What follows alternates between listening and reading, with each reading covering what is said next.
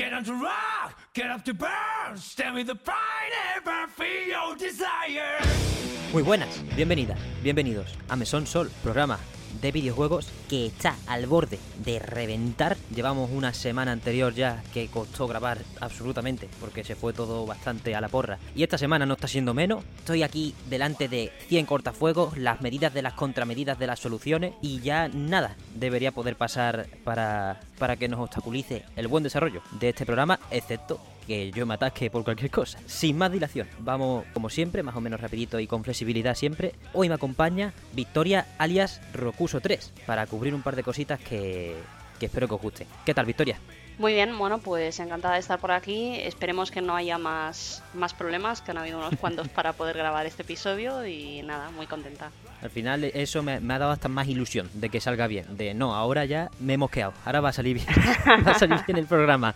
Ya Increíble. Así que si quieres pasamos directamente al fuera de carta. Para el que no esté familiarizado con el formato, básicamente, ahora cojo aire y ametralladora de noticias hasta que hasta que se acaben las de esta semana, que con la tontería eran pocas y han salido un par de extras a última hora que puede que prolonguen esto más de lo que yo desearía. Pero bueno, Victoria, cualquier cosa que eh, suelte ahora por la boca, que te interese y que queramos cubrir de manera más detenida, tú las destacas justo después con total libertad. Perfecto.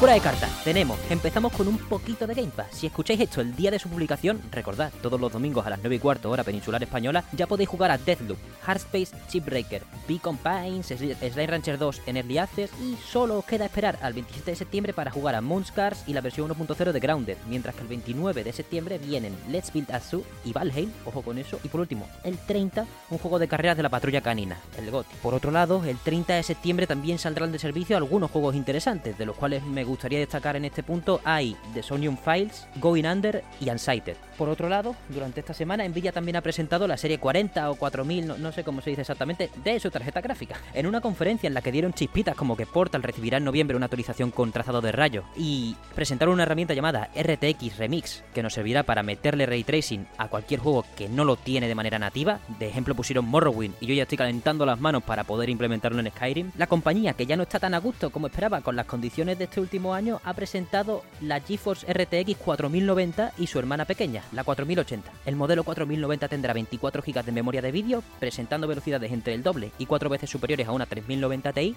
y saldrá a 1599 pavos, madre de Dios, mientras que esta 4080 tendrá un modelo de 16 GB de memoria a 1199 euros y uno de 12 GB de memoria a 899. De momento, a mí yo me voy a olvidar de esto. Electronic Arts confirma la existencia de un videojuego de Iron Man, después de que hace unos meses miembros de Avalanche hablasen e incluso enseñaran un prototipo de un proyecto del mismo superhéroe pero cancelando en 2012, es Electronic Arts, a través de un comunicado de Motive, el estudio encargado, la que especifica que será un juego de acción de aventura en tercera persona para un solo jugador. De eso, los que son los creadores de Star Wars Squadron sí que nos darán el remake de Dead Space para el año que viene. También hablan de que este juego será, de momento, porque está en preproducción todos los conceptos, aunque eso no les ha acobardado para anunciar que esta asociación con Disney dará para muchos más títulos que el ya anunciado. No se hable de exclusividad, no volverán a cometer el error de Star Wars. Autos de Blue anuncia Call of the Sea para VR. El juego que se puede disfrutar en su bellísima edición estándar tanto en PC, Xbox y PlayStation pasará a estar disponible en Oculus Quest 2, rechazo llamarlas MetaQuest no sé qué, incluyendo doblaje al español y al francés aparte del que ya se encontraba disponible en inglés, porque si no recuerdo mal estos dos últimos no estaban. Además, nos podemos registrar para la posibilidad de obtener acceso a la alfa que se podrá jugar durante el Ray Dance Festival que se celebra del 26 de octubre al 26 de noviembre.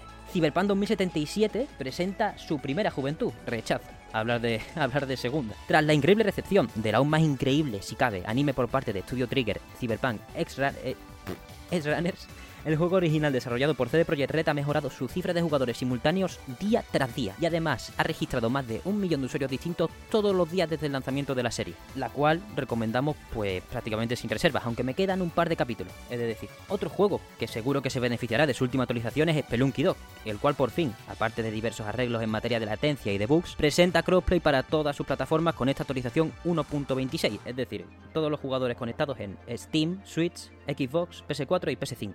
Picross S8 aterrizará en el mundo terrenal para Nintendo Switch el 29 de septiembre, con más de 485 niveles y sincroniza tus datos de guardado con entregas anteriores, concretamente la 4, la 5 y la 6. Traerá también multijugador de hasta 4 jugadores. Otro juego que sale el 29 de septiembre es Valkyrie Elysium, el cual retrasa su bonus de reserva y proyecto paralelo, Valkyrie Profile Lenet, para el 22 de diciembre de este año. Nada afecta al proyecto principal, que hasta tiene su demo disponible, pero quien quisiera hincarle el diente primero al remaster de la primera entrega va a tener que esperar. Otro juego que ya tiene demo es Sol Cresta. La obra de Platinum Games ha dejado caer de manera escalonada a lo largo de distintas plataformas y mercados lo que ya dijimos que empezaba a estar disponible la semana pasada. Una versión de prueba que incluye el primer capítulo tanto del modo arcade como en modo dramatic, el DLC que incluye historia durante los capítulos arcade, aunque son levemente extendidos para que quepa...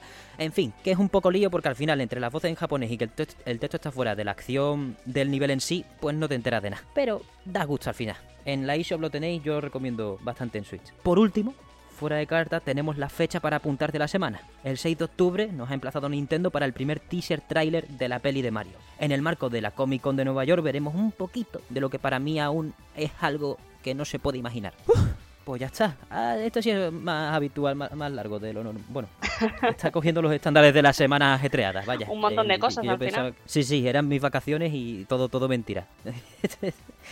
Pero, en fin, Victoria, cualquier cosa que quieras destacar, es, es tu momento para lo que quieras. Bueno, hay varias noticias que me parecen importantes. Bueno, igual una de ellas se considera menor, ¿no? Pero el tema de los juegos que se quitan del Game Pass, quería comentar el Isomnium Files, que lo has mencionado. Eh, recomiendo muchísimo a toda la gente que le dé la oportunidad antes de que lo quiten del Game Pass, sobre todo, sobre todo para poder jugar a la segunda parte, que es increíble. Y por tanto hay que pasar por la primera. Así que desde aquí quería recomendarlo mucho. Y luego para mí otra noticia muy importante, un nuevo Valkyrie. Eh, otro rollo, otro estilo. Para mí el juego que de verdad necesita un, remastered es eh, Silmeria, porque se ha quedado de, exclusivo de Play 2 y no es tan fácil de emular como el 1, que se puede emular la Play, se puede jugar en PSP también. Eh, a ver, Silmeria ha quedado atrapado ahí en PlayStation, también además tenía eh, un, un algoritmo antipiratería bastante heavy en la versión europea. Entonces, bueno, mm, ese es el que a mí me gustaría que saliera, pero mientras tanto está muy bien tener Lenet otra vez, que es un juegazo, y poder probar el Elysium a ver qué tal.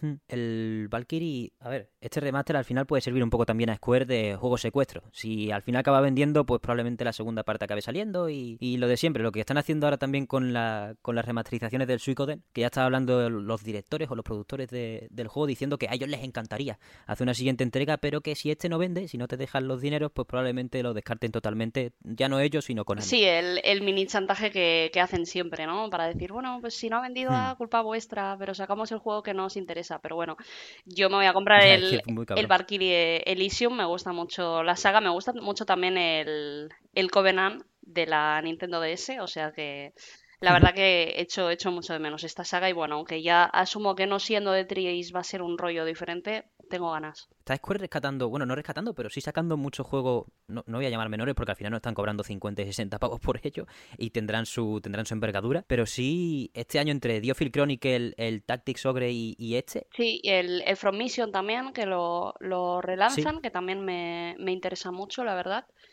Eh, está guay que mm, dentro de mm, lo rata que puede llegar a ser Square Enix, pues que a veces te, te sorprenda con estos lanzamientos, ¿no? Mm, total- totalmente, vaya. Por otro lado, a mí me gustaría destacar del aluvión de noticias.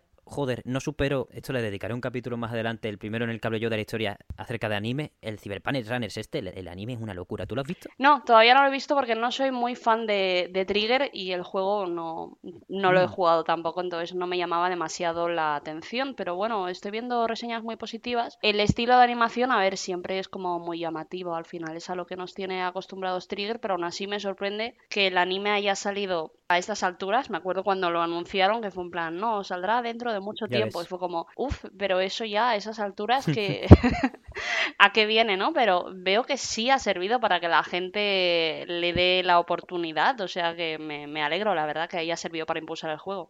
Ha tenido que ser muy importante para CD Projekt. Yo, yo bromeaba con, con, Pablo en el anterior, hace dos programas creo, diciendo lo, lo, mejor que le puede venir a CD Projekt del anime es que su logo salga bien gordo al principio de cada capítulo y que se enteren de, de, quién está detrás del juego. Y en efecto, en el opening, en cuanto, en cuanto abre y pone Estudio Trigger, luego pone el pavo ese de CD Projekt más, más feo. Pero ahí lo, lo, colocan bien para que diga, che, en Steam estamos, búscanos. Y ya si te gusta, pues tenemos una cosa que se llama Witcher que no salió rota del todo.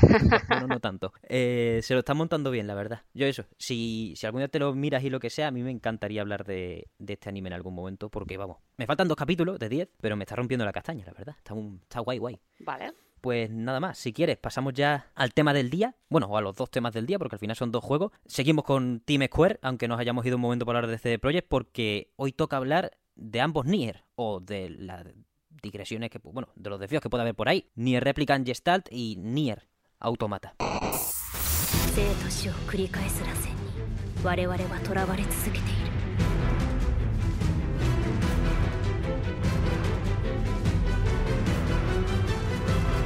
これは呪いか？それとも罰か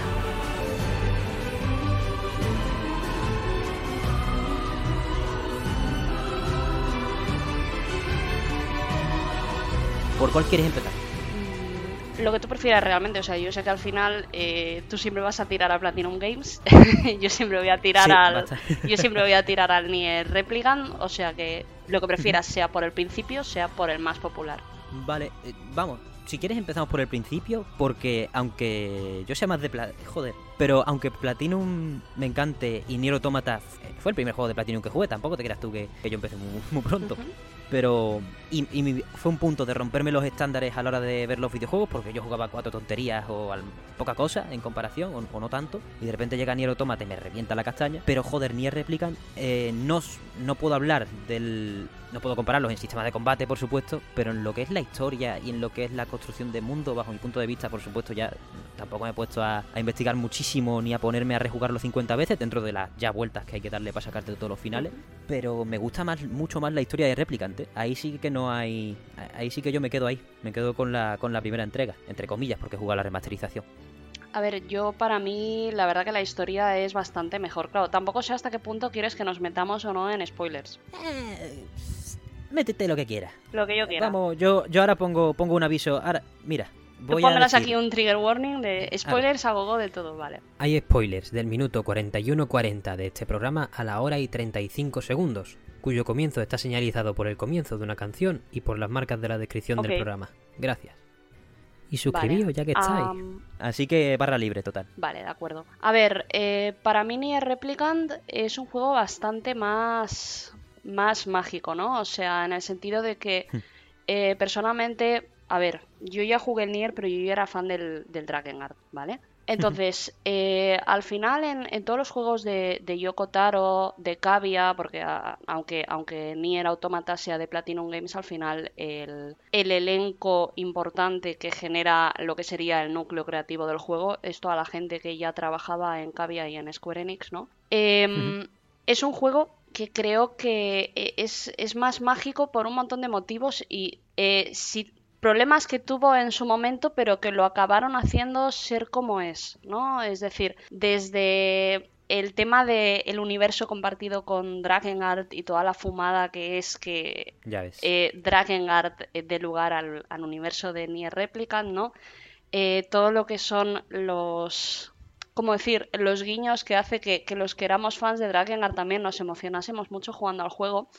Pero Nier Replicant para mí tiene, tiene mucha fuerza en sí mismo, ¿no? Eh, pudo gustar a mucha gente que no le gustaba Drakengard. Y Nier Automata sí que también ha gustado a mucha gente que no le gusta Nier Replicant, pero me deja súper a cuadros. O sea, me deja súper a cuadros porque yo cuando lo jugué, realmente las cosas que más me llegaron o que más me emocionaron eran todo referencias a Nier Replicant, a Drakengard, a Drakengard 3 también. Y, y era como, hostia, estamos repitiendo lo mismo, pero no dentro de Nier Automata, sino lo mismo que ya hemos hecho en Nier Replicant, lo mismo que ya hemos hecho en Drakengard 3, lo mismo que ya hemos hecho en Drakengard 1. Igual a mí no me emocionó tanto porque igual era el cuarto juego así, ¿no? Pero sí que me chocó mucho eso, ¿no? Al final las partes argumentales que creo que están mejor hechas o que gustaron más a la gente, etcétera, eh, son todas de referencias directas a, Nier Replicant y que yo lo, jugaba y no me explicaba el hecho de esto es que ya no son cosas de Nier Replicant, son cosas del Grimoire Nier, que para quien no lo sepa es un libro con un montón de, de, historias, eh, historias cortas, todo el lore, etcétera, que conecta el mundo de, de Drakengard con el de Nier. Y claro, o sea, eh, estamos hablando ya de un nivel de conocimiento para, para tú pillar esto que digo, mm, me, me fascina que ni el automata haya triunfado porque de verdad tiene un montón de cosas muy raras o, que son referencias como muy directas y que yo las pillé, pero yo soy como súper fan a muerte y digo, hostia, aquí gente que, que no ha jugado a un juego de, de cavia en su vida eh, está súper living y, y, me alegro un montón, pero me fascina. No sé, ¿tú qué fue tu primer juego? ¿Cómo, cómo lo viviste? Pues principalmente Vamos, mi, experiencia personal fue epilepsia absoluta. Yo estaba en una nube, porque además la primera vez que prácticamente que jugaba yo un juego de acción de, semejante acabado, porque al final al gameplay yo le pongo mucho peso, pero joder, al mismo tiempo soy. Le, he echado el juego, el segundo juego que más horas le he echado en mi vida es Fire Emblem Three Houses, que es directamente coge el Excel y ponte a, leer. Sí. Y a gustísimo, y, yo más cómodo que nada. Pero, buah, cuando la historia eh, está bien, pero claro, yo sin enterarme de referencias y tal, pues yo no me enteraba. Yo al final, no sé si yo Kotaro hace eso con más facilidad conmigo que otros directores, pero sí notaba yo personalmente que conectaba más con lo que me con las historias que él me cuenta y en Replicant se multiplica por 100.000 eh, bajo en mi en mi experiencia personal. Y entonces, la primera vez que un director me habla a la cara diciendo cosas, bueno, no a la cara, pero sí eh, con su construcción y con sus misiones y con todo lo que tiene, me habla a la cara diciéndome, bueno, inspirándome y haciéndome sentir de maneras distintas que, venga, policía, venga, metralletas, venga, eh, el apoyo de goma del Saint Row, no sé qué, venga, vámonos al Minecraft que no tiene historia.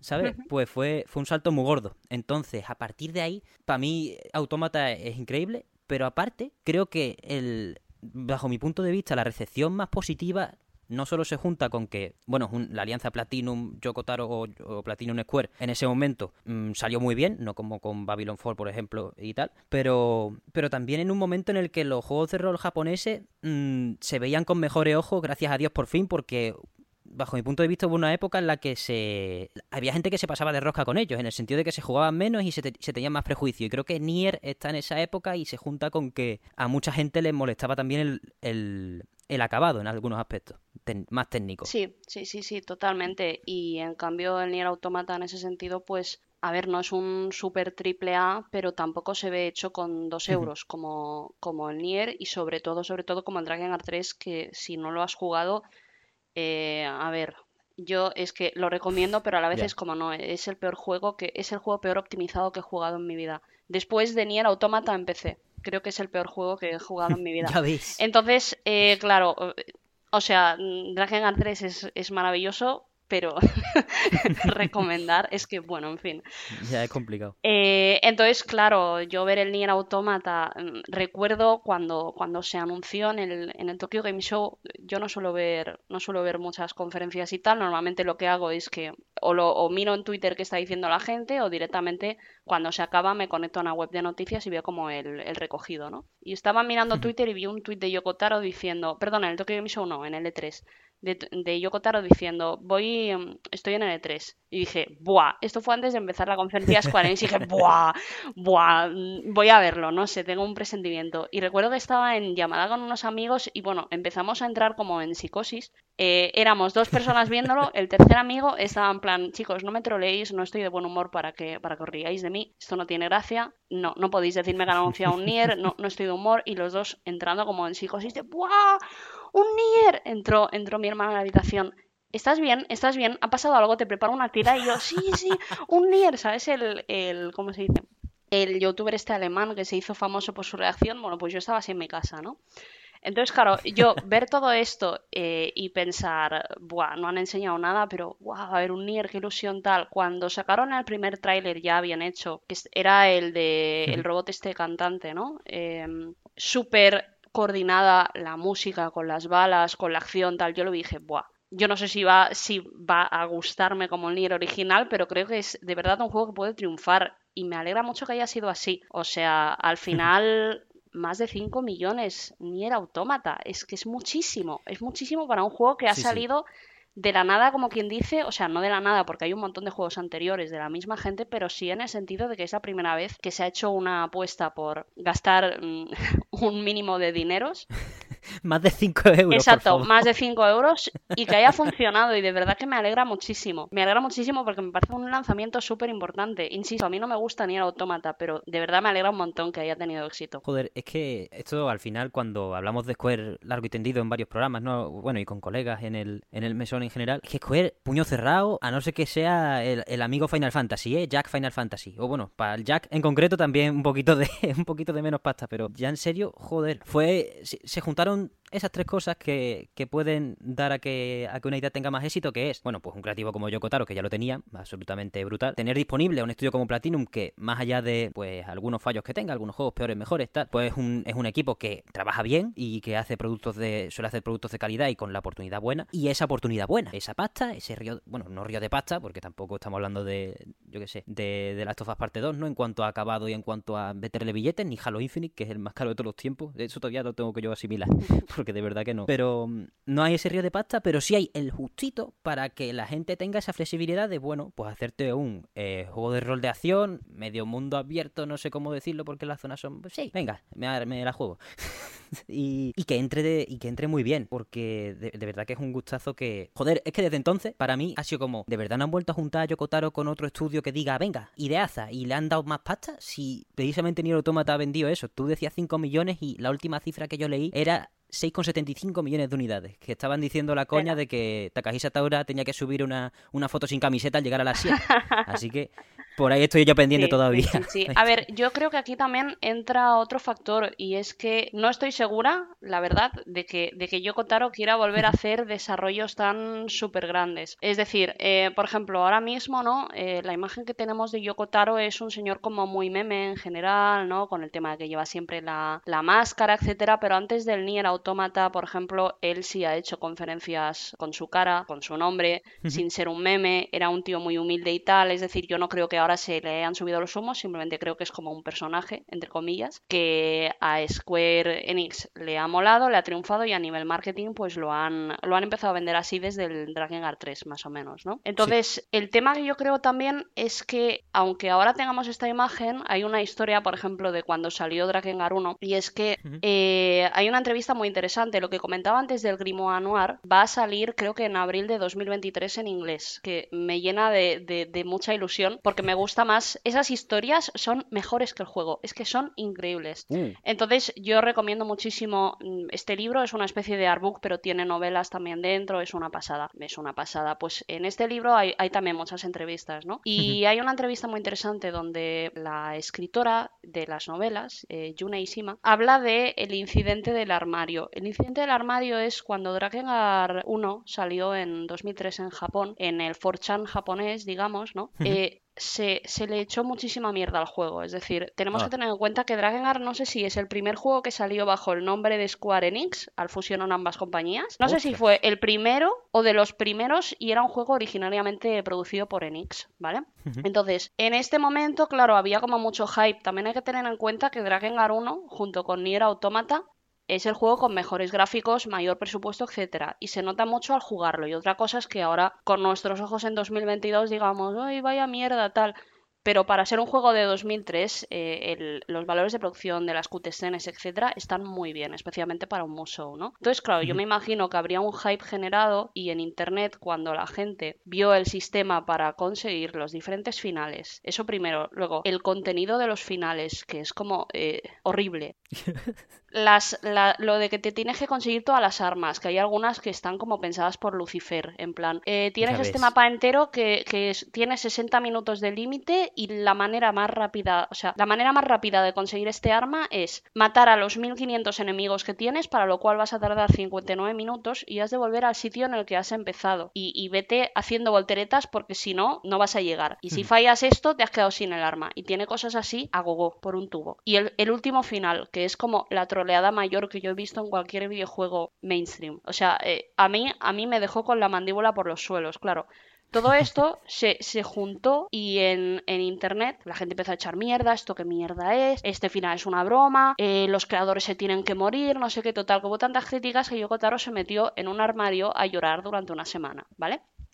Esto lo cuenta en la entrevista. Entonces yo creo que es verdad que el Nier Automata le ha salido bien y, y, el Nier Replicant, por ejemplo, dentro de todo también ha tenido buenas críticas y al final boca a boca ha hecho mucho por el juego, pero el Drakengard 3, el Drakengard 1 son juegos con opiniones muy sesgadas en general y esto y que el Voice of Cards al final es un proyecto más pequeño, eh, más fácil de hacer, etcétera, que le requiere seguramente mucho menos estrés o esfuerzo, yo tengo la duda de si realmente es Square Enix no quiere o de si Yoko Taro está muy feliz haciendo juegos más pequeños, sean de móviles, sea el Voice of Cards, etcétera, y de momento está contento ahí. Hmm. Menuda chapa te he metido para responderte a eso, eh, perdón. No, no, no, me ha parecido interesantísimo porque yo no tenía idea de estas cosas. Además, sobre todo del lanzamiento de Drakengard, súper interesante. Y un punto que quería rescatar que has dicho al principio es como bueno, primero voy a intentar cerrar antes lo de la situación geopolítica, ¿no? Al final del pobre Yokotaro que, que llevan muchos años haciendo ese tipo de proyectos, pues puede ser perfectamente que, dentro de que a mí me da pena porque lo acabo de descubrir, pero si es así, pues acepte y ya está, porque vaya, no es agradecida nunca la comunidad videojueguil prácticamente. Ya no hablamos de videojuegos con finales troleándote ni, ni estrambóticos, no hace falta ser eso para que te metan para que te metan caña, así que no me puedo imaginar la que le la que le dieron. Bueno, en esa situación tan crítica, ¿no? Que describes de que claro, se acaban de juntar para montar Square Enix y uno de los títulos como de eh, estandartes tiene que ser este, ¿no? Uf, pues al final no, es complicado porque ¿cuántos años ¿En qué año sale Drakengard? ¿En 2003 habías dicho? En, en Japón en 2003, en Europa, Estados Unidos 2004.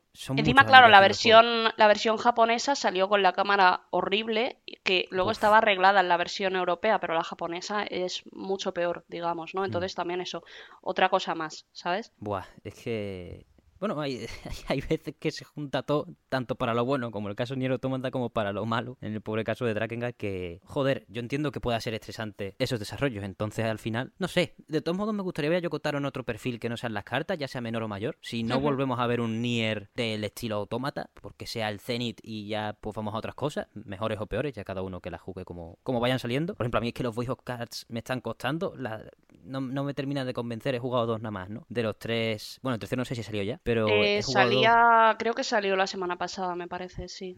Hmm, pues me, me, cuesta agarrar lo que Yokotaro. Me cuesta agarrar y distinguir lo que Yokotaro me ha aportado en réplica ni automata en esos juegos, pero pues tiempo al tiempo, al final, si consigue dar con el clic para que un juego de cartas llegue a proponerte esos temas que te pasen por la cabeza o, o similares, ese, ese sentimiento, por, porque a mí al final lo que Yokotaro me saca es que me pone la gallina de piel, como se dice malamente. Eh, me parece muy tocho muchas cosas de las que hace y, lo que quería destacar, que has dicho tú antes de, que al final tiene mucha, hay mucha novela, hay mucho contenido aparte, que, que hacen colaboración con otras personas, que siempre ni es siempre, al menos ni es réplica, se, lo, siento como un mundo mucho más infinito que el de, que el de Automata, en el sentido de que, por ejemplo, para esta versión remasterizada añaden la historia de, de la chiquilla esta, de Luis, que esa no estaba en el original, pues, eh, mira, de hecho, de hecho es muy interesante esto que dices, porque esta, esta historia estaba justamente en el Grimoire como el nuevo final, como toda la historia de. Mm, toda la parte que es de visual novel de historia de Mil y la parte de historia de, de Vice, si no recuerdo mal. Esto no estaba en el Nier original, estaba en el Grimoire uh. Noir. Y, ahora lo han metido dentro del,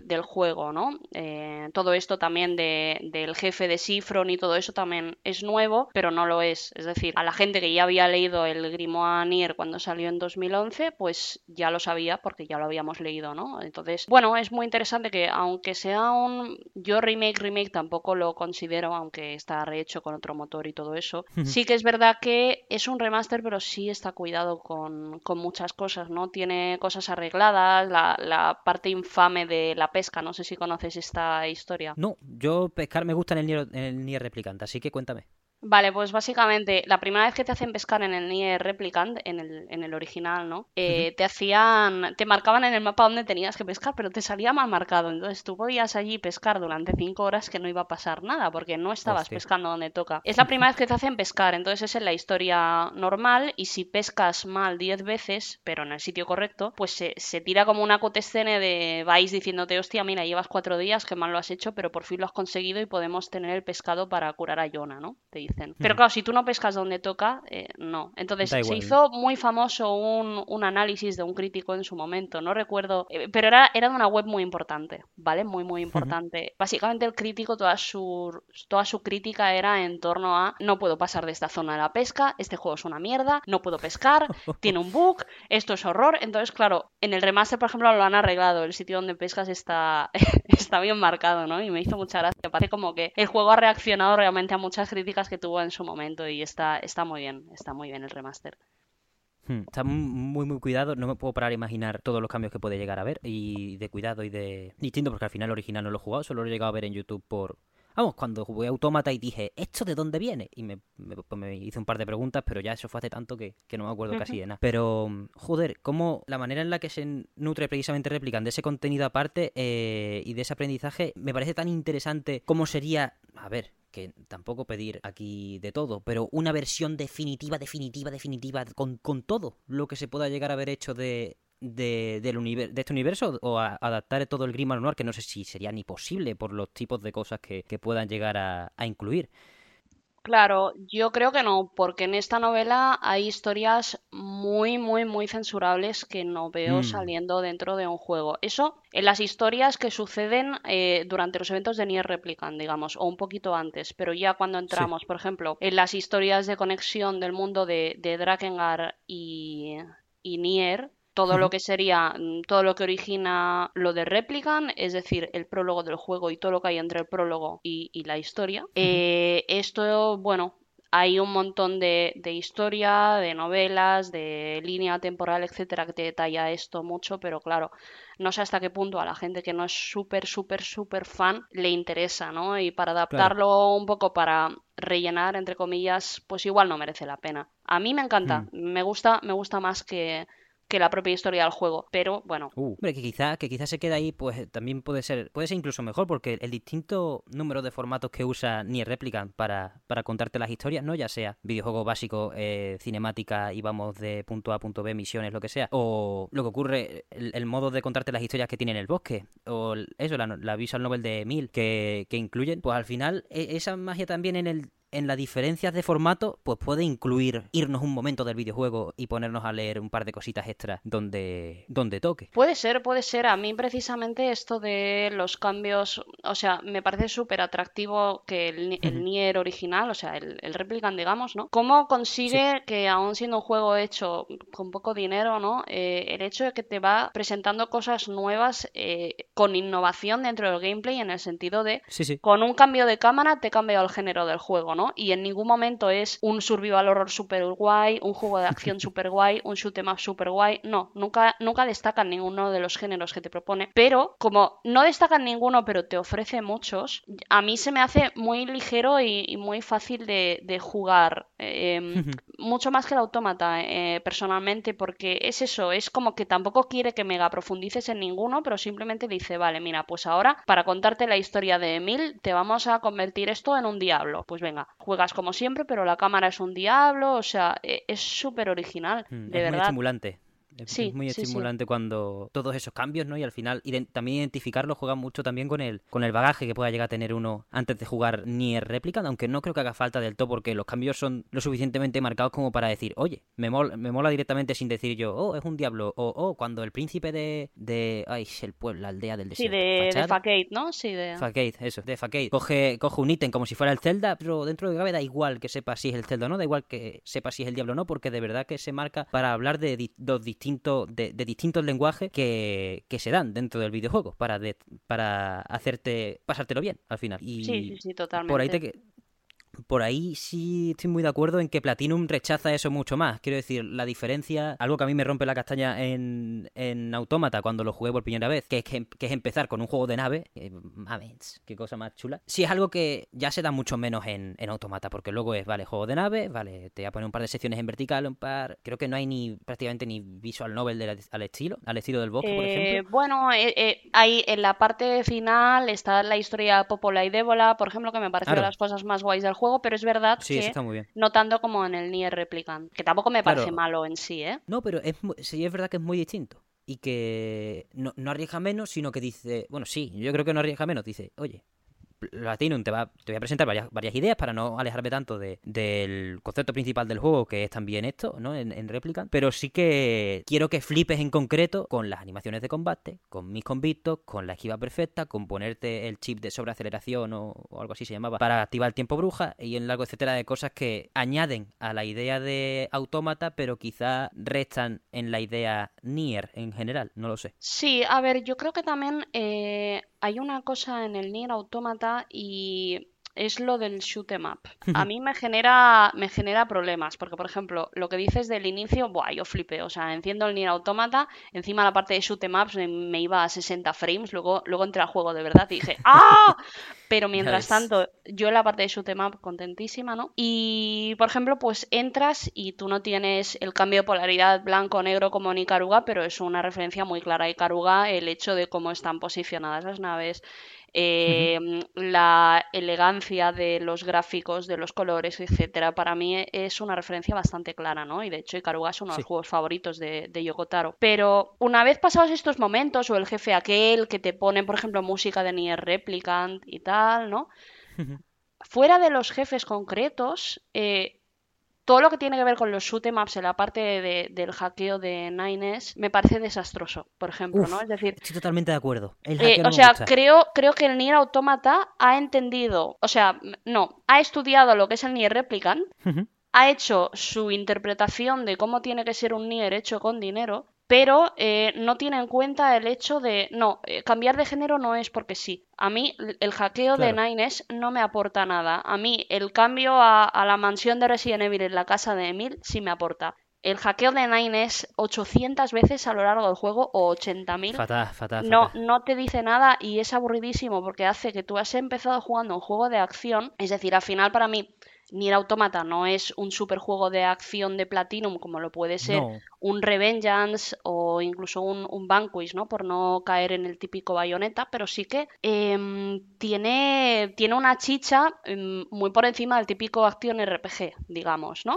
Totalmente. Pero en el momento en que te hacen repetir completamente, eh, y yo soy muy fan de repetir, insisto, porque me he pasado el Dragon, el Dragon 3, el Nier, o sea, estoy curada de espantos, pero aún así. Cuando Automata decide, no, mira, vas a hacer la vuelta B, solo te voy a añadir 5 mm, minutos de contenido nuevo al final, te voy a obligar a jugar con Nines. Que tiene nada más que un botón para atacar, por Dios y por la vida. Exacto. es que, o sea, e, es para pegarse un tiro cuando cada vez, cada vez que has de hackear, porque el muñeco está pensado para que hackees todo el rato. O sea, es súper hmm. fuerte, pero solo si hackeas.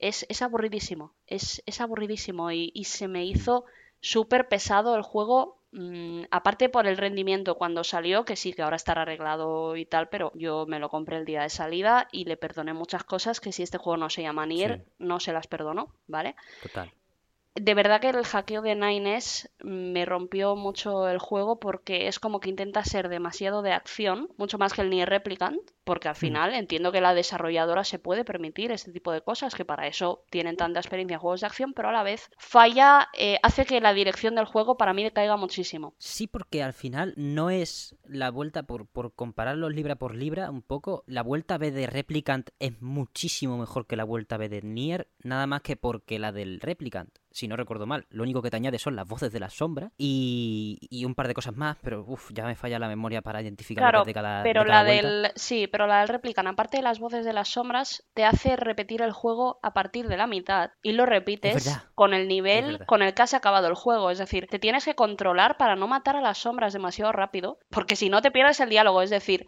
es rapidísimo, tardas cuatro horas en repetir esa mitad del juego. Con Nines no tardas cuatro horas, empiezas en el nivel 1 eh, con el hackeo y todo eso. Entonces, para mí eso, ostras, mucha gente llora porque el Nier Replicant no es de Platinum, pero para mí es bastante más fácil y agradable de jugar que, el Nier Automata. E, e, es, mucho más fácil para mí eh, hacer los cuadros finales de, de, Nier Replicant que los de Nier Automata, ¿sabes? Por este motivo, simplemente. Sí, estoy, estoy bastante de acuerdo, sobre todo con la... Es que la vuelta B, buah, es que es terrible. Es que, Luego la vuelta C es, es, la hostia, pero... Pero, ah, has tenido ahí un lapso de 10 horas entre medio donde se ha repetido tanto y has hecho tantos hackeos que a mí personalmente, lo poco que me podían importar, el personaje de Nines me gustó mucho, pero el de dos 2B y sobre todo el de A2 no me podrían importar menos, ¿no? Entonces, si encima me lo has hecho repetir, yo ya me he, eh, como decir, separado tanto de la historia porque estoy ya en plan, bueno, venga, a ver, eh, a ver si se acaba esto, tal. Mi mente ya se ha separado tanto de la historia que es que eh, mi empatía estaba como por los suelos, ¿no? Entonces, mm,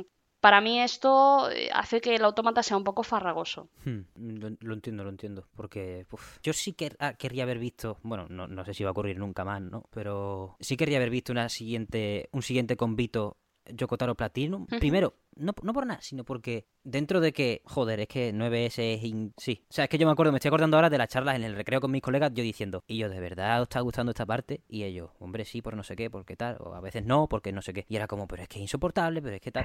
Era, es que yo no puedo, de verdad tengo que seguir jugando esto, que es verdad que en cuanto, en cuanto lo que hice fue pasarme esa parte rápido, a tomar por culo las secundarias y todas estas cosas que había hecho antes o que se acumulaban o lo que sea, me, me salté un montón de misiones, dije, mira, con este voy de una. Y ya luego, si no me deja hacer las misiones secundarias otra vez, pues lo hago en la selección de episodios, cosa que no ocurrió porque luego me borré los datos para porque es lo que hay que hacer. Pero mm, sí me gustaría que se siga apostando por Platinum también porque la no, sé si por Taura en concreto, bajo mi punto de vista, porque Astral Chain tampoco me atrae y es suyo también. No sé si por Taura en concreto, pero sí por Platinum, porque creo que Platinum está pasando ahora por una fase en la que va a diversificar mucho las cosas y está experimentando. Primero por que ha sacado este año Cresta, que eso todavía no se lo cree nadie porque nadie lo ha jugado. Y, porque es el primero, es el primero en una serie, supuestamente, de 10 juegos del estilo que, que van a explorar muchos géneros de manera con, un enfoque mucho más reducido y que si Dios quiere los vemos todos pronto. Pero claro, como el siguiente se llama Galapán y va a salir en 2023, pues yo qué sé. Pero ya veremos lo que ocurre. Pero sí creo que Platinum está cogiendo un, un pequeño cambio de filosofía para poder, bueno, para poder hacer lo que dijeron cuando presentaron Sol Cresta, que nosotros somos conocidos por juegos de acción, pero nuestra pasión es hacer juegos divertidos. Y a partir de ahí ya, pues, diversificar un poco.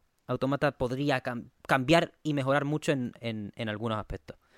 A ver, yo, aunque diga todo esto del automata y tal, es decir, es un juego que, lo que te digo, no me gustó la dirección que tiene y todas las cosas que antes le podía excusar por no, es que no tenían dinero, no, es que aquí reciclaron no sé qué, no, es que. No, aquí estas excusas yo ya no las puedo poner, digamos, pero aún así, a mí me pareció una propuesta súper interesante, que tiene muchas cosas muy únicas que no se ven en juegos mm, mínimamente mainstream y a mí me encantaría ver otra vez, por supuesto, una colaboración con Platinum, que también, me, a ver, mi sueño de, cosa, ¿no? Que te imaginas así con Yokotaro o tal, mi sueño sería que hicieran un Drakengard 4 con, con Koi, ya que son los que los reyes del Musou y los que iniciaron el género y Drakengard 1 era un Musou. Mi, mi sueño húmedo mm, cabia es ese, pero si Nier sigue, mm, ningún problema con que lo haga Platinum porque, a ver, los problemas de Automata me parecen más a nivel decisión creativa que no o sea, creo que no es una cuestión de presupuesto que te hayan hecho hacer esa segunda ronda con Nines. Creo que es totalmente intencional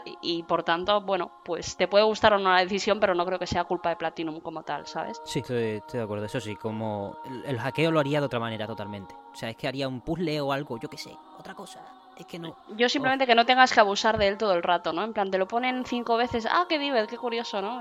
cinco veces por minuto. Mátame.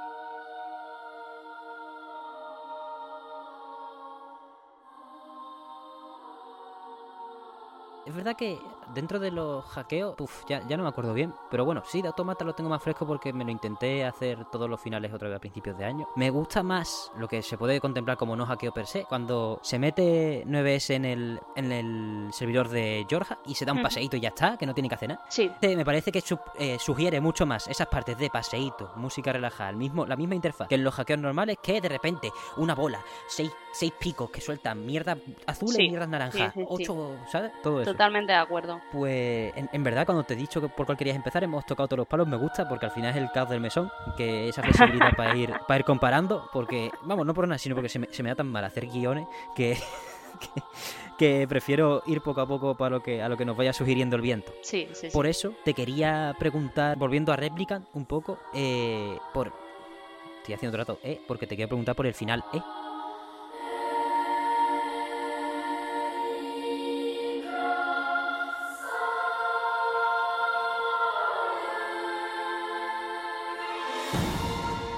Te parece el final de Replicant? Porque eso sí que es inédito también, ¿no? Si no recuerdo mal. Sí, esto es inédito, es decir, es lo que te decía, lo metieron en el, en el Grimoire Nier en su momento. Eh, el tema es yo, el remaster de Replicant, eh, no me lo terminé cuando salió, lo compré, lo estaba jugando con mucha ilusión, estaba muy intrigada de si iban a meter o no meter el final y al segundo día ya yo, yo tengo todas las, todas las palabras relacionadas con Yoko Taro, Nier, Drakengard, eh, Yosuke Saito, todo, todo, todo lo tengo silenciado. Claro, es lo que te dije, por eso no me enteré tampoco de lo del anime de Automata, lo tengo todo silenciado, pero aún así, pues la gente con el botoncito del PlayStation Share oh. compartió spoilers, ¿no? Y claro, yo ya esperaba que iban a meter el, final, ¿eh? ¿no? Pero acabé tan harta de ver tantas cosas del Replicant, todas las cosas nuevas que eran en plan, ¿lo meterán o no lo meterán? Hostia, qué ilusión. Al final, para mí spoiler no era porque yo ya había leído el libro, pero ostras, es, estoy aquí 10 años en plan, va, jugad a este juego, va, es lo mejor, no sé qué. y, y, y ahora la gente viene a spoileármelo a mí eh, hostia, he estado aquí 10 años aguantándome spoilear y, ahora me hacen esto y me sentí fatal y no he visto el final, eh. es decir, sé lo que pasa. Ah, no. Sé lo que pasa, pero claro, yo quería verlo en mi partida, he visto trozos, he visto cosas, pero no lo he visto porque acabé muy harta cuando salió y dije, vale, cuando se pase el boom este Nier y tal y me dé por ahí, lo jugaré, pero eh, acabé muy enfadada con el lanzamiento del Replicant, entonces no, no, me hice la primera mitad del juego porque la idea era pues hacerme todas las misiones, todas las armas, etcétera, ya desde el principio. Entonces eso no, no, no lo he llegado a ver. Eh, que lo hayan metido me parece estupendo. Bueno, pues entonces lo dejo en que me, casi muero. Casi muero. o sea, es de las pocas veces que yo me estaba temblando sentado en una silla, estaba temblando. Digo, ¿esto qué es, tío? ¿Qué dices?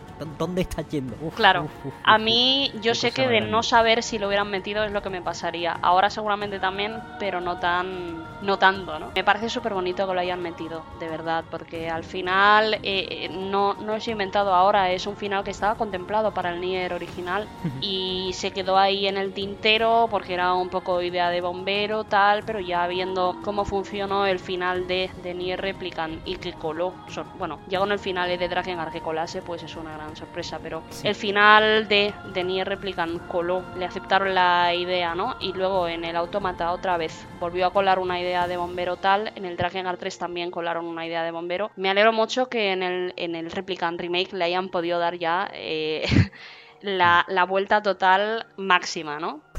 Es, espectacular. Yo tengo todavía en el escritorio tengo pocas cosas. Tengo los juegos que me juego recientemente y el Steam. Y aparte tengo en la esquina inferior derecha junto a la papelera de reciclaje, aunque es un sitio bastante travieso para tener eso ahí. Tengo mi puñetero guardado con el final del Replicant para jugarlo cuando sea. Sí, sí. Así de claro, es que así, es de las pocas, la única vez en mi vida que he guardado una cosa así porque vaya, fue bueno, espectacular y como y como Replicant dentro de que, yo qué sé, muchos cuando nos lo presentaron esperábamos que fuese, yo, te digo así, yo esperaba que fuese de platino y no solo que estuviese Taura para, para ponerle un parry y agilizar un poco el sistema de combate, que, que está bastante bien al fin y al cabo. Pero, joder, sin importar el sistema de combate, y, mirando la historia y los añadidos, porque luego cuando uno juega el juego sin saber los añadidos que hay respecto al original, porque no ha jugado al original, pero luego uno mira lo, la, la diferencia y dices tú, ¿cómo no estaba esto? ¿Cómo no estaba no sé qué? Eh, eh, y el final es el añadido final el, que, me, que me hizo en una lista variante cada semana, como la bolsa, de mejores juegos de esto. Lo único que no varía prácticamente es que Replican está por encima de Automata. Me da igual.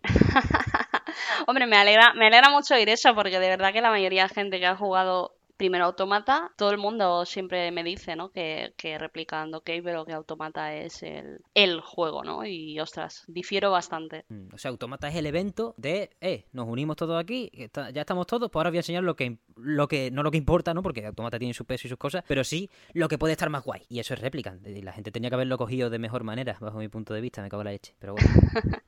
Habiendo jugado solo al, al remaster de Replicant, mm, así como anotación, te recomiendo mucho que oigas la banda sonora sonora original porque es bastante mejor que la que tiene ahora. Uh, me la he fumado entera, vaya, no te preocupes. porque es eso, da, a mí me da un poco de pena los cambios. Era un juego como muy, con una banda sonora como muy evocadora, emotiva pero sin 85 instrumentos para parecer una banda sonora de Hollywood y ahora le han hecho este arreglo, o sea que bueno, que, está guay, ¿eh? pero ostras, la original... Mm, la, original hay muchas canciones que me, que me molan más. La de Snow in Summer, para empezar, la introducción Sí, sí, sí, Buah, totalmente. Te pone la piel de gallina y la otra no. O, o la de Song of the Ancients, eh, al final, al final en el combate, ¿no? Digamos, es otro rollo Uh, totalmente. oh, yo tengo la, la, la de la remasterización, sí la tengo. en- es la única banda sonora que tenía en físico hasta que me tocó la de Sol Cresta por la cara. Y vaya, la de. Siendo cierto, porque al final yo la que me pongo en YouTube luego, porque yo no tengo. El, el lector de CD que tengo es una mierda, se para cada dos por tres, me cago. La madre. Pero si tuviera que escuchar los discos todo el rato, pues acabaría esquizofrénico. Entonces me pongo la- en YouTube y en YouTube está la original y es verdad que muchas canciones se disfrutan más y que la otra, yo me la pongo en el coche a, a todo trapo para oír, vamos, oír hasta el, al tío que está por los pasillos de- del auditorio Sí. dan- eh, checando el móvil. Porque dentro de que cabe, pues, joder. Es que es un producto de cojones también lo que lo que suele fabricar el maestro. Aquí Keiichi Okabe. ¿Y cuál era? Ay, siempre se me olvida. Son dos personas. Me cago Eh, bueno. Monaka es el nombre del estudio, son unas 10 Ah, no, es personas. Y entonces eso, eh, Keiichi Okabe como, como compositor, pero bueno, en general es eso, Monaka, y luego Amy Evans, la cantante. Eso, Amy Evans. Siempre se me olvida. Eh, yo estuve en el, en el concierto europeo de Nier y, y me hizo mucha gracia porque cuando estábamos allí antes de empezar el concierto, pues salió Keiichi Okabe y preguntó que cuánta gente había jugado al Nier original. Y dijimos yo, pues no sé, unas, mm, no sé, 20 personas en un auditorio entero lleno, ¿vale? O sea, no te quiero engañar. Esto fue en 2020, ¿vale? En, en febrero de 2020. Quiero decir, no hace tanto tiempo, ¿no? Ya, Eh, aún así, cuando pusieron eh, toda la primera mitad del concierto era sobre Nier Replicant, había un descanso y luego la segunda mitad era de Nier Automata, ¿no? Pues en la mitad de Nier Replicant estaba medio auditorio llorando y yo flipaba en plan, wow, toda esta gente que ni le importa ni sabe nada de Nier Replicant están llorandísimo y luego la parte de Nier Automata estaba muy bien, pero yo no vi el mismo nivel de, de emoción, ¿no? Y en esa primera mitad del concierto pues era la, la música Nier Replicant, obviamente con arreglos porque es un concierto y es otro rollo, pero es mucho más emotiva y evocadora y eso me sorprendió mucho, ¿no? En aquel momento que muy poca gente lo había jugado y en cambio todo el mundo mucho más emocionado que con la parte de Automata. Hmm. Que eh, es eso. Para mí, el, el resumen más rápido de Yokotaro y de Replicant, más que de Automata en este caso, es como te emociona directamente. Eh, te- conecta, conecta algo con la médula espinal que no conecta en otros momentos de con otros juegos y puf, aunque eso, aunque yo cuando juego autómata y, y jugaba y, sigo, vamos, sigo jugándolo porque al final es eso. Juego de acción, me meto cinco minutos, me pego cinco esquivas perfectas y estoy también en la cresta de la ola y casi gritando. Pero no estoy gritando, es el tema. Y gritando estoy en réplica. Cuando de repente estás en el. Cuando entras el- al castillo del Shadowlord y de repente en el fin, en la ruta B sabes lo que son las bolas esas de mierda. Y Sí, dices sí, "Me sí, en claro. la virgen. ¿Esto qué es, tío? ¿Dónde va? Es Sí. tremendo, es tremendo. Oh, por favor. Sí, sí, sí, claro. ah, de esto también eh, me gusta esto de las bolas que decías, porque también creo que ayuda mucho a construir la desesperación a través del Hmm. gameplay. Eh, esto también se puede ver en Nier Automata, pero en Nier Replicant, por ejemplo, justo antes de la mitad del juego, ¿no? Cuando te viene el gigante a la aldea, Ujú. em, que estás, estás 10 o 15 minutos pegándole y te da un manotazo y te manda al quinto pino, y tú sigues y sigues y sigues, y es como muy desesperante. Igual esto de las bolas del final o el jabalí del final de Replicant, ¿no? Creo que construye muy bien los, o sea, creo que es un juego que llega tanto también porque construye los sentimientos no solo a través de la historia, sino a través del gameplay. Eh, Y hay una cosa también que creo que a mí hace que el Replicant me resulte mucho más eh, simpático que el Automata, y es que el Replicant se toma mucho su tiempo. Es decir, Nier Replicant te presenta al principio una aldea y un, un chico o un señor, según qué versión juegues, que pues tiene el deber de salvar a su hermana barra hija, etcétera, ¿no? Y ostras, pues en realidad tú vas haciendo y es como simplemente un cachito de su vida, pero no tienes una gran meta, ¿no? Y al Claro. final, en realidad en el juego, mm, tu meta no, no es salvar el mundo, porque de hecho lo, lo destruyes. Tu meta es el, el reto pequeño de, vale, pues hacer las cosas más fáciles para mi hermana. ¿Qué pasa? Que a lo largo de este camino, es verdad que en la segunda parte del juego la meta es salvar a tu hermana, pero en la primera mitad en realidad tú solo estás construyen- construyendo tu relación con los personajes, con Grimoire Weiss, con Kainé, eh, con Emil, por supuesto, y hay muchas escenas cotidianas, ¿no? Es decir, Sí. puedes completar una misión y tienes a Popola y Débola cantando en un bar y te hablan de Débola borracha y el licor secreto de no sé qué. Y esas pequeñas escenas de humor mm, son como momentos muy tiernos que hacen que luego la segunda mitad del juego te pegue como mucho más fuerte, ¿no? Es decir, el hecho de que tú has visto por todo lo que ha pasado Emil y al final, antes de entrar en la mazmorra de Shadowlord, Emil dice, dice uno o dos tacos en plan Kainé. Creo que es como la escena más tierna del juego y tiene muchos momentos así que hace que tú realmente sientas que estás con una familia, ¿no? Y esto en Nier Automata no pasa. Nier Automata va mucho más a saco. Nier Automata es mm. mucho más, vale, pues tienes una misión, somos androides, no sentimientos, bla, bla, bla, bla, bla. Y Nier Automata es un juego que, rejugándolo, creo que gana mucho porque hay mucho, hay muchos adelantos que tú a priori no ves de lo que va a suceder en la trama. Hay momentos súper interesantes eh, en Nier Automata, pero, o sea, eh, Analizándolos con el cerebro me parecen muy buenos, pero analizándolos con el corazón, no. Y los de Nier Replicant llegan de las dos maneras. Y para mí esto es lo que diferencia mucho a los dos juegos. El cuidado mm. en los personajes, en las relaciones, etc. Luego Nier Automata tiene cosas súper flipantes, porque por ejemplo, toda esta parte donde eh, Adán o sea, tienes como una especie de visual novel cuando, cuando está Nines con Adán, ¿no? Y dice, sí quieres asterisco, asterisco, asterisco a 2B, ¿no? Y tú la primera vez que, oh, juegas oh, dices, ¿eh? dices, buah, mm, claro, le está diciendo que se la quiere follar, tal, pero si vuelves a jugar, te das cuenta que lo, que está sugiriendo y la, la, reacción de Nainés a toda la escena no es eh, quieres beneficiártela, lo que está diciendo es quieres matarla. Entonces, eh, este combo de, amor y violencia en Nier Automata, por ejemplo, me parece súper interesante, súper bien llevado. Es un hilo que se sugiere en el Nier original, sobre todo a través de la historia de Kaine, pero creo que el Nier Automata en esto es flipante, pero a la vez... Lo, normal o lo habitual es que al espectador le llegue mucho más, bueno, espectador jugador, ¿no? Que le llegue mucho más eh, haber generado un cariño por esos personajes previamente y al final en Nier Automata el personaje más desarrollado, el más simpático, el que ha tenido más momentos de comedia y que por eso te pega más el drama, también es Nines. Hmm. Totalmente. Al final, en, en Autómata, lo que tenemos también, esto tengo que admitirlo, después de 130 y pico horas, cada vez que me preguntan por la historia de A2, digo, bueno, pues no sabría decirte, a ver qué te cuento, vamos a empezar por el principio, pero en verdad en el principio no sale. Eh, los personajes, en lugar de, es totalmente lo que has dicho, en lugar de familia, sofá, eh, colegueo, porque al final prácticamente en el Replicant se parece un poco más a un RPG más, bueno, más básico, no, sino más, clásico de ir cogiendo coleguitas, añadiendo a la party, aunque no los manejes directamente y, somos la familia y al final vamos a llegar la familia a salvar, a, cumplir el objetivo. Como tú dices, no es salvar al mundo, sino es otro muy, muy distinto.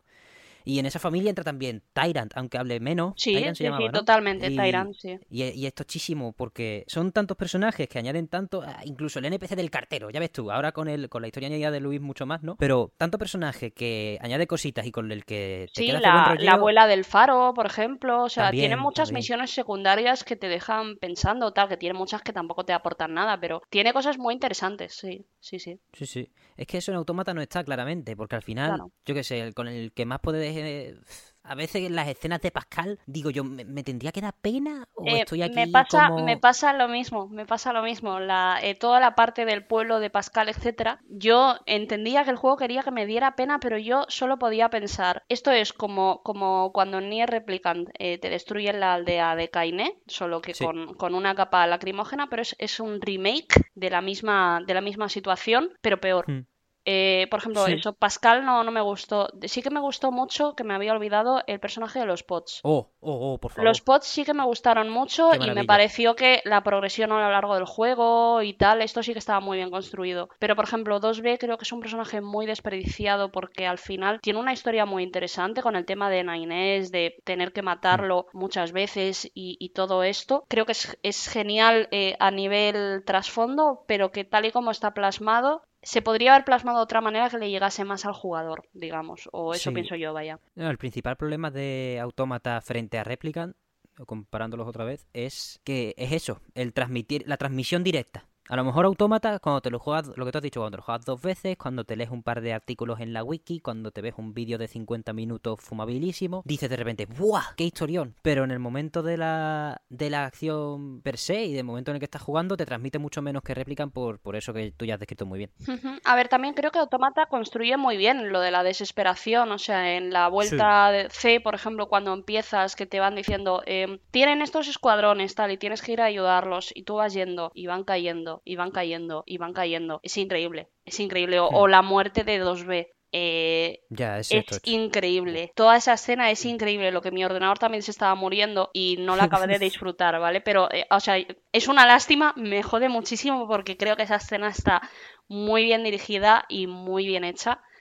Y, mm. o sea, quiero decir, en ese sentido, Automata, aquí sí que yo noto que va siempre un paso más allá que Replicant en el sentido de que hace que a través de la interfaz de usuario tú entres también en ese mundo, ¿no? Digamos, o sea, mm, destruye eh, esa, esa, separación entre el, jugador y, el juego a través de destruir tu interfaz, a través de destruir tus poderes, que hace que tú te metas mucho más. Es un poco, para mí es un poco el mismo impacto que tenía el final de, de Nier Replicant. Es decir, para mí eh, lo, que, lo que más emocionante me parece es que es un final que, le habla al jugador, no le habla al protagonista, le hmm. está hablando al jugador que, le ha gustado mucho el personaje de Kainé y quiere salvarla a, a, cualquier precio. Y el precio, el único precio que tú puedes pagar como jugador, no como personaje. A mí que se muera el personaje, a efectos prácticos, es una cutscene.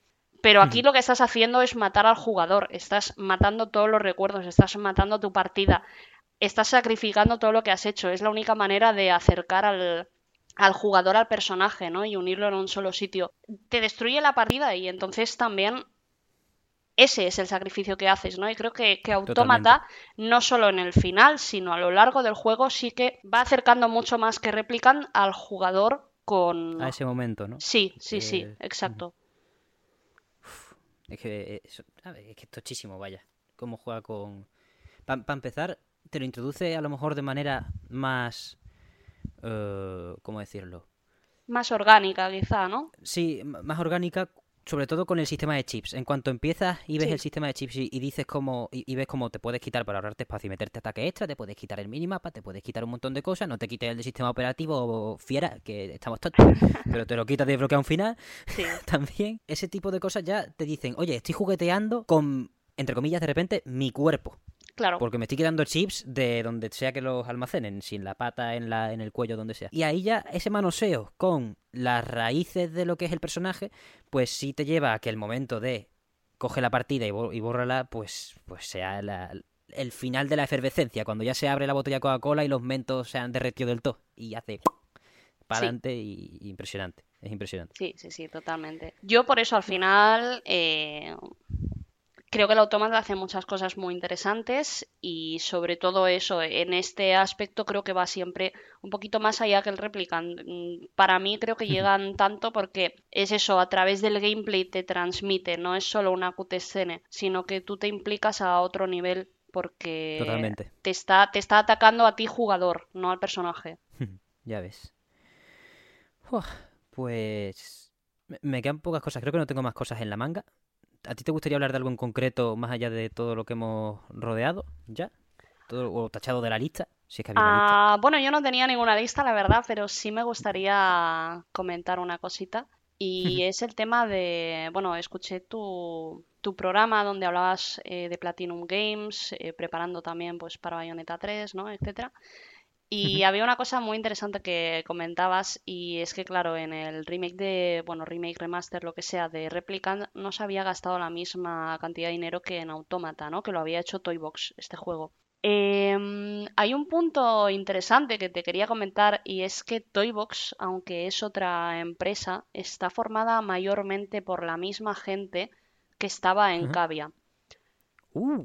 Entonces, claro, em, por un lado entiendo a la gente que quiere que lo haga Platinum y tal, pero por el otro creo que realmente ha respetado mucho al juego original porque en buena, en buena parte lo ha hecho el equipo original. Qué bueno. Y eso me parece súper interesante. Y luego también eh, un par de, datos curiosos ¿no? de, del Nier Replicant que quería comentar. Son curiosidades, pero bueno. Una de ellas, bueno, es lo de las armas el sistema este de las armas, de subir el nivel, te da las historias de las armas, etcétera, viene hmm. de, de Drakengard 1 y además eh, cuando se hizo teasers del juego y tal, lo que enseñaban era como las historietas de las, de las armas, ¿no? La cosa es que algunas, hay muchas, por ejemplo, que son referencias directas a, a Drakengard. Incluso tienes un arma que es la espada de Cain, el prota de Drakengard 1, y puedes ver la historia de Drakengard 1, está como resumida en los cuatro niveles. Y bueno, Nier es un juego que tenía un presupuesto tan pobre, tan pobre, tan pobre, que cuando lo fueron a sacar, em, resultó que dijeron tenemos que ahorrar en algo, mm, vamos a ahorrar en las armas. Y entonces eh, reciclaron todos los modelados gráficos de las armas de Drakengard 1 de Play 2 las metieron en el, en el Nier, básicamente son las mismas armas, les han cambiado los nombres a algunas, a otras no, les han cambiado la historia, ahora alguna espada, por ejemplo, está rota en vez de entera o tal, pero básicamente es lo mismo, ¿no? Y esto también para mí encaja un poco con el tema de, de la mansión de Resident Evil como, como casa de Mil, ¿no? No sé si lo sabes, que, que Kavia había hecho algún Resident Evil. Oh, Había hecho el, el Resident Evil Dead Aim, que es un juego de, mm, de pistolas de luz.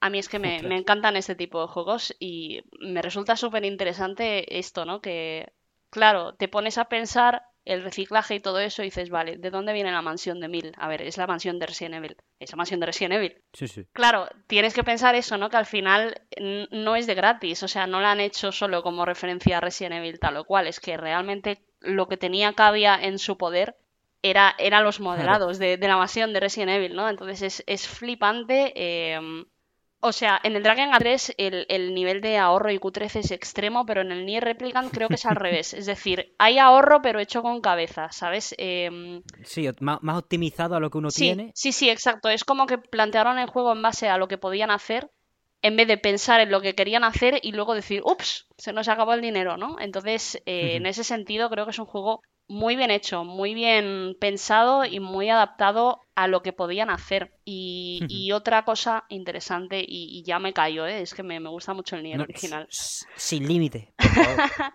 Otra cosa interesante del, del Nier original es que mm, el, el doblaje original es el doblaje americano. No sé si lo sabes. Hmm, es- Eso lo, lo llegué a leer. Está Sí. súper bien. El doblaje japonés, por ejemplo, en el remake a, a Vice le han cambiado la voz. Vice antes tenía una voz muy expresiva y no me gusta en el remake que se la han cambiado porque como Automata tiene tantos fans y tal, le han puesto la voz de uno de los pods. Entonces suena súper robótico. Vaya. Pero en el original tiene otra voz en japonés. El tema es que en su momento, pues en Cavia querían hacer el Nier, el Nier Replicant con el prota joven, ¿no? Y Square Enix les dijo, mira, mm, como en Occidente no, no gusta esto, pues vamos a poner a un señor cachas y mayor y tal. Claro, hazme un Kratos, más o menos, grosso modo. Claro, claro, claro, exacto. Y en Cavia dijeron, bueno, vale. Y entonces, cuando estaban en una reunión, dijeron, oye, ya que, ¿por qué, por qué no quitamos el doblaje japonés si total mm, este juego lo,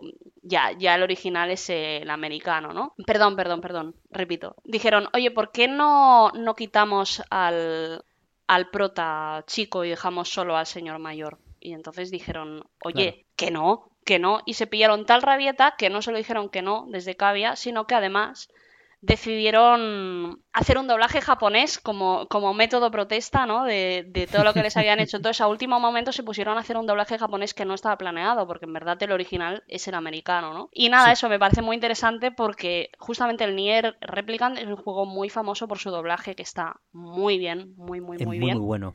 Y es eso, al final, ese es el doblaje original. Hay mucha gente que dice, no, el japonés, porque es el original, tal. Bueno, pues en este caso no es el original. La voz de Vice en, en, en el Replicant es la hostia, vaya. En, en inglés es, es que Sí, Dios, sí, sí. vaya. Bueno, y O la sea, de eh, Kaine, o sea, maravillosa. Y la de Kainé es increíble. Es vaya. increíble, O sea, sí, es, sí. es- es un nivel brutal. A, a mí la, precisamente la que... Bueno, no, no me choca, vaya. Pero como jugué los dos juegos muy pegados, es que el, el chiquillo que hace de del protagonista es el mismo que hace de Bailes en Fire Emblem en Three Houses y entonces era como ¡Ah! No, socorro, me han mezclado, oh, que la mezcla más rara. Mira que Bailes habla dos letras, ¿eh? En Three Houses, en, en los golpes críticos y ya está, creo, ¿eh? Sí, Eso, eso es algo que tienen que mejorar. Vamos, lo han mejorado en el Three Hopes. Que el protagonista habla algo, aunque sea un avatar, coño, pero, pero habla. Si yo le doy una opción, que diga algo más o menos orientado en Sí, esa opción. sí, sí, Bailes totalmente. es como, Bailes es como opción positiva, pues arqueo las cejas y sonrío. Eh, opción negativa, el, hago al revés, la, frunzo el ceño. Ya está, venga. Me cago en la leche. Eso, eso también da para largo, ¿eh? Porque vaya, yo Fire Emblem, sobre todo el universo Three Houses este, es mi droga absoluta. Y, y todavía tengo que pasar el Three Hopes. Pero bueno, dejo de divagar ya. Eh, Dios bendiga. Nier Automata, Nier Replicant y Nier Gestalt, que es el que nos llegó aquí, aunque aquí se llamaba Nier, ¿no? ¿A seca? Claro, aquí, aquí el Nier Gestalt se llama Nier a secas, el Nier Replicant, eh, o sea, perdón, en Japón se llaman Nier Replicant y, Nier Gestalt. Y luego el remake, como es el Replicant versión numeritos, pues es el que ha llegado ahora. Dato curioso muy tonto de, de los numeritos es la raíz cuadrada de uno y medio. No sé, por, no sé cuándo lo vi, pero lo he verificado hoy. Por si estaba flipando. 1.22474487139 es la raíz cuadrada de un y medio y sigue hasta el infinito porque eso es un eso es un bahío de las matemáticas.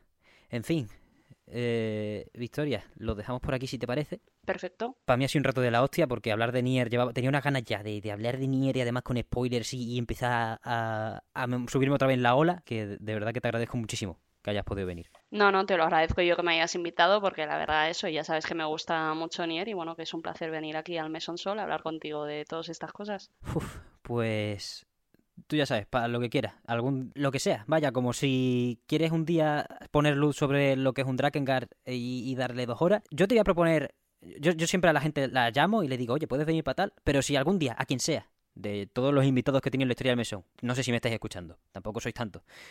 Llevamos 25 programas. ¿Tenéis ideas? Me las lanzáis a la cara, que probablemente os diga que sí, si, si no me costáis dinero. eso, va, a empezar. Pero que, que me gusta más hablar de videojuegos que llevar razón, y llevar razón me gusta demasiado también. Igualmente lo mismo, ¿eh? si tienes cualquier idea o tal que yo te encaje, llámame, me lo he pasado muy bien y es un placer estar aquí. En fin, comensales y colegis, nos podéis ver en YouTube y nos podéis escuchar en Spotify, Evox y Acast cuando funcionan. Los cabrones, estamos preparando la transición a Apple Podcast por tener una cuarta plataforma y que me salga la misma despedida de carrerilla, pero lo iremos viendo, ya os iré informando. Cualquier comentario acerca de lo que os parece, haberos spoileado de todo lo de Nier eh, en este podcast, si es que no habéis prestado atención a la advertencia y no habéis jugado los juegos, o de lo que os ha parecido a ustedes los juegos que los hayáis jugado, o cuando los hayáis jugado, cuando sea. Vaya, como si queréis volver aquí dentro de seis meses, yo voy a responder a, lo que haga falta. Son comentarios del más grande valor al fin y al cabo y los podéis lanzar a través de cualquiera de las vías oficiales. Pues YouTube, Evox, el TikTok con telarañas y polvo, Twitter, Instagram, los comentarios de Evox ya los he dicho. Estaremos con el ojo del compuesto, que ahora además hoy se juega el último partido de Roger Federer, estaré viéndolo porque, joder, es como si se retira Michael Jordan. Tampoco soy muy de tenis, pero vaya, tiene que ser tocho. Y nada más, si tenéis el valor de hacernos algún otro tipo de aportación, apoyarnos aún más, tenemos un coffee abierto, coffee.com barra mesonsol para acercaros a la hucha, aunque también está lleno de telarañas y polvo, eso tenemos que, tengo que reflexionar. Y bueno, por último, que se me ha olvidado mencionar, estamos nominados a los premios al Pokémon 2022, Mesonsol, en las dos categorías del público, así que si queréis optar por alguno de nuestro personal, increíble personal, os lo agradeceríamos infinitamente. Esta es la última semana para votar y nosotros, pues bueno, seguiremos intentando traer invitados de tan suma categoría como Victoria y con tan recorrido y también pues tirar de, de buen rollo, que es lo que siempre hacemos. Ahora sí, solo me queda agradecerles a Victoria una vez más su imprescindible y maravillosa presencia en el programa de hoy. Y nada más. Muchísimas gracias por todo, una vez más, y nos vemos la semana que viene.